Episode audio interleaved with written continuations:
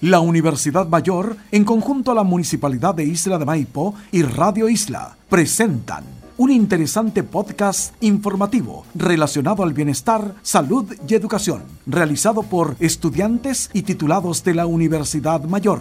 Bienvenidas, bienvenidos a este espacio educativo en el 106.3 Radio Isla. Radio Isla. Hola, ¿qué tal? ¿Cómo están todos y todas? Espero que nos encontremos bien. Daniela Inostroza, junto a sus voluntarias de psicopedagogía de la Universidad Mayor, conversaremos hoy en el podcast Manejo de Emociones en Niños, Niñas y Adolescentes, el cual será dividido en partes. En los primeros minutos nos dirigiremos a los niños y niñas a través de un cuento sobre el manejo de emociones. Posteriormente, en los minutos restantes, el foco será hacia los y las adolescentes por medio de un blog. Al finalizar cada tema se realizarán pausas activas y o se entregarán tips en relación a lo expuesto. Que lo disfruten. El monstruo de los colores. El monstruo de los colores no sabe qué le pasa. Se han desordenado sus emociones y ahora tiene que ordenarlas. ¿Será capaz de ordenar la alegría, la tristeza, la rabia, el miedo y la calma? Hoy se ha levantado raro, confuso, aturdido su amiga Camila le preguntó, ¿ya te has vuelto a desordenar con tus emociones? Uf, están todas revueltas, no funcionan. Tendrás que separarlas y colocarlas cada una en su frasco. Si quieres, te ayudo a ponerlas en orden. Cuando estás alegre, ríes, saltas, juegas y te dan deseos de compartir tu alegría con todos y todas las demás. La alegría es contagiosa Brilla como el sol, parpadea como las estrellas. Cuando estás triste, te dan ganas de estar solo o sola y no te apetece hacer nada. La tristeza siempre está echando de menos algo. Es suave como el mar y se parece a la lluvia. Cuando estás enojado o enojada, sientes que se ha cometido una injusticia y a veces quieres descargar la rabia en otros o en otras. La rabia arde al rojo vivo y es feroz como el fuego, que quema fuerte y es difícil de apagar. Cuando sientes miedo, te sientes pequeño o pequeña y crees que no podrás hacer lo que se te pide o lo que tú quieres. El miedo es temeroso, se esconde y huye. Cuando estás en calma, respiras profundamente y sientes paz.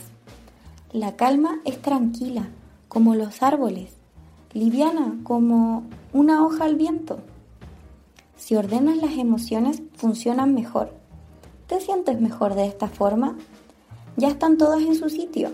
Amarillo, alegría. Azul, tristeza. Rojo, rabia. Café, miedo. Y verde, calma. Estas son tus emociones. Cada una tiene un color diferente. Camila Después de decirle todo esto, le pregunta, pero, ¿y ahora se puede saber qué es lo que te pasa? Según el cuento que acabas de escuchar, respóndete a ti mismo o a ti misma las siguientes preguntas. ¿Qué colores le asignarías a la tristeza, el miedo, la calma, la rabia y la alegría?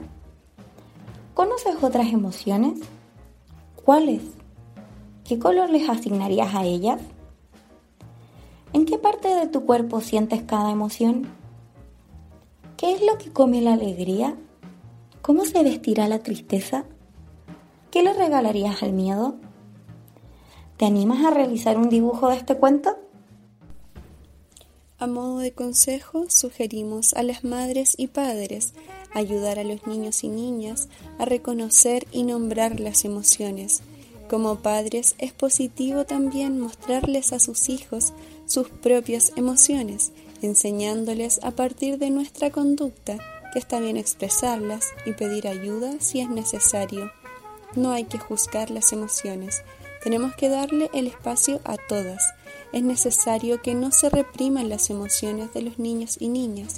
Recuerda que la mejor forma de dejar salir una emoción es viviéndola, desde la confianza, a través de una experiencia segura, al niño o niña en un espacio donde pueda expresarlas.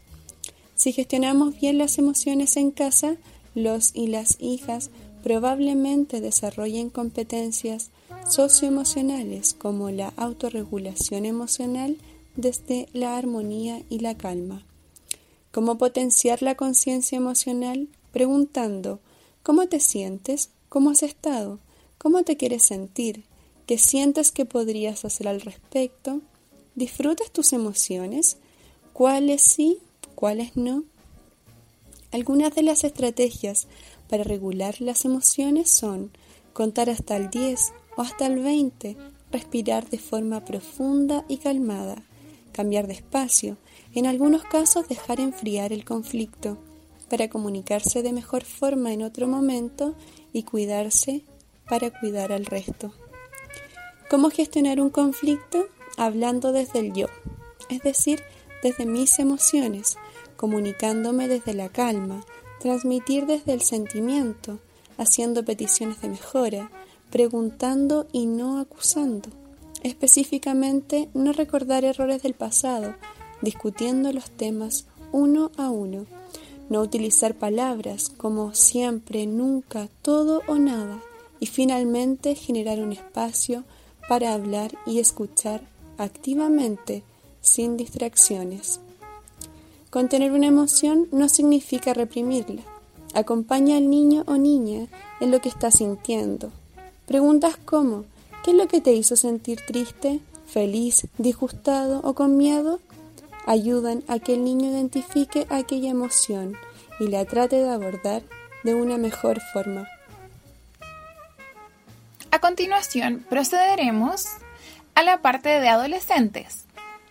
Confesión tipo blog. Siento que todo está horrible. De verdad hay momentos en que me parece que no puedo más. Extraño ver a mis amigos y amigas, salir, reírnos y contarnos todo lo que ha pasado en la semana. Siento que la cuarentena se hace eterna. Cuando partió todo esto pensé que iba a durar muy poco. Por eso me relajé. Total, no era tan importante hacer todo en el momento, si después tendríamos tiempo. Pero ahora estoy estresadísima, porque tengo que estar todo el día en el computador haciendo guías o en clases online. Eso cuando funcione el computador, porque si se cae el internet me atraso y tengo que hacer todo de nuevo. Todos piensan que estamos como de vacaciones, pero la verdad estoy chata. Me carga el modo colegio online, porque además siento que no aprendo nada, solo hago las guías que me mandan. Me duele todo, la cabeza, el cuerpo, me han salido demasiadas espinillas y hasta me apareció caspa. No logro dormir bien y ando mucho más cansada que antes. Y como que la verdad ya no me dan ni ganas de meterme al computador para hacer cosas, menos estudiar. ¿Te parecen conocidas algunas de estas cosas? ¿Has sentido que tu motivación ha disminuido? ¿Tienes cambios en tus hábitos de sueño, alimentación y motivación? ¿Has notado de estas conductas en tus hijos, hijas, nietos, nietas, sobrinos o sobrinas? ¿Los escuchas quejarse de dolor de cabeza o corporal además de notar que están más irritables o sensibles? A continuación, te entregaremos consejos claves de manera general sobre lo anteriormente visto en el podcast. Número 1. El mantener nuestra vida social es vital. Es decir, mantener el contacto con los amigos o amigas y también con parientes cercanos, claramente no todos los días, pero preguntar por lo menos una vez a la semana, ¿estás bien?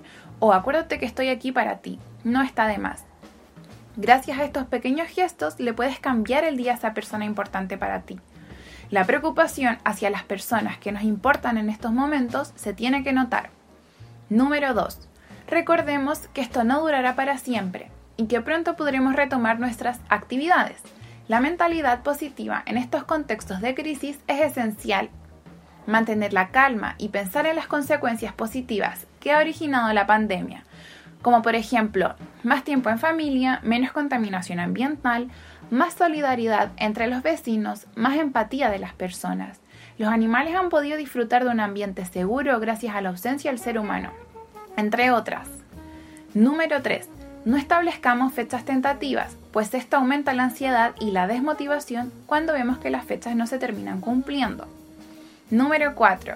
Respetemos nuestros espacios y los de los demás. Existirán momentos en los que necesitamos que nos apoyen y otros en los que queremos estar solos. También aquellas personas que consideramos nuestros amigos puede ser que tarden en responder WhatsApp debido a que no se encuentran en un estado anímico estable. Número 5. No dejemos afuera a los pequeños de la casa, pues esto les preocupa, ya que los niños se dan cuenta de todo y son totalmente conscientes de lo que ocurre en su medio, por lo que hay que buscar videos en YouTube cómo explicarle a un niño lo que estamos viendo. Muchos de los que salen son pedagógicos y adecuados, los cuales le explican a niños lo que está pasando, sin exponerlos de manera exagerada la información. Número 6. Validemos las emociones. Abracemos tanto las penas como las alegrías. No intentemos hacer como que nada está pasando o que no nos preocupa nuestro entorno. Número 7.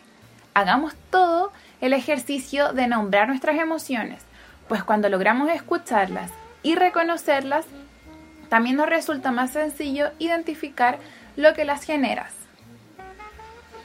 Bueno, ha llegado el momento de despedirnos. Muchas gracias por habernos acompañado en este podcast. Que estén muy bien.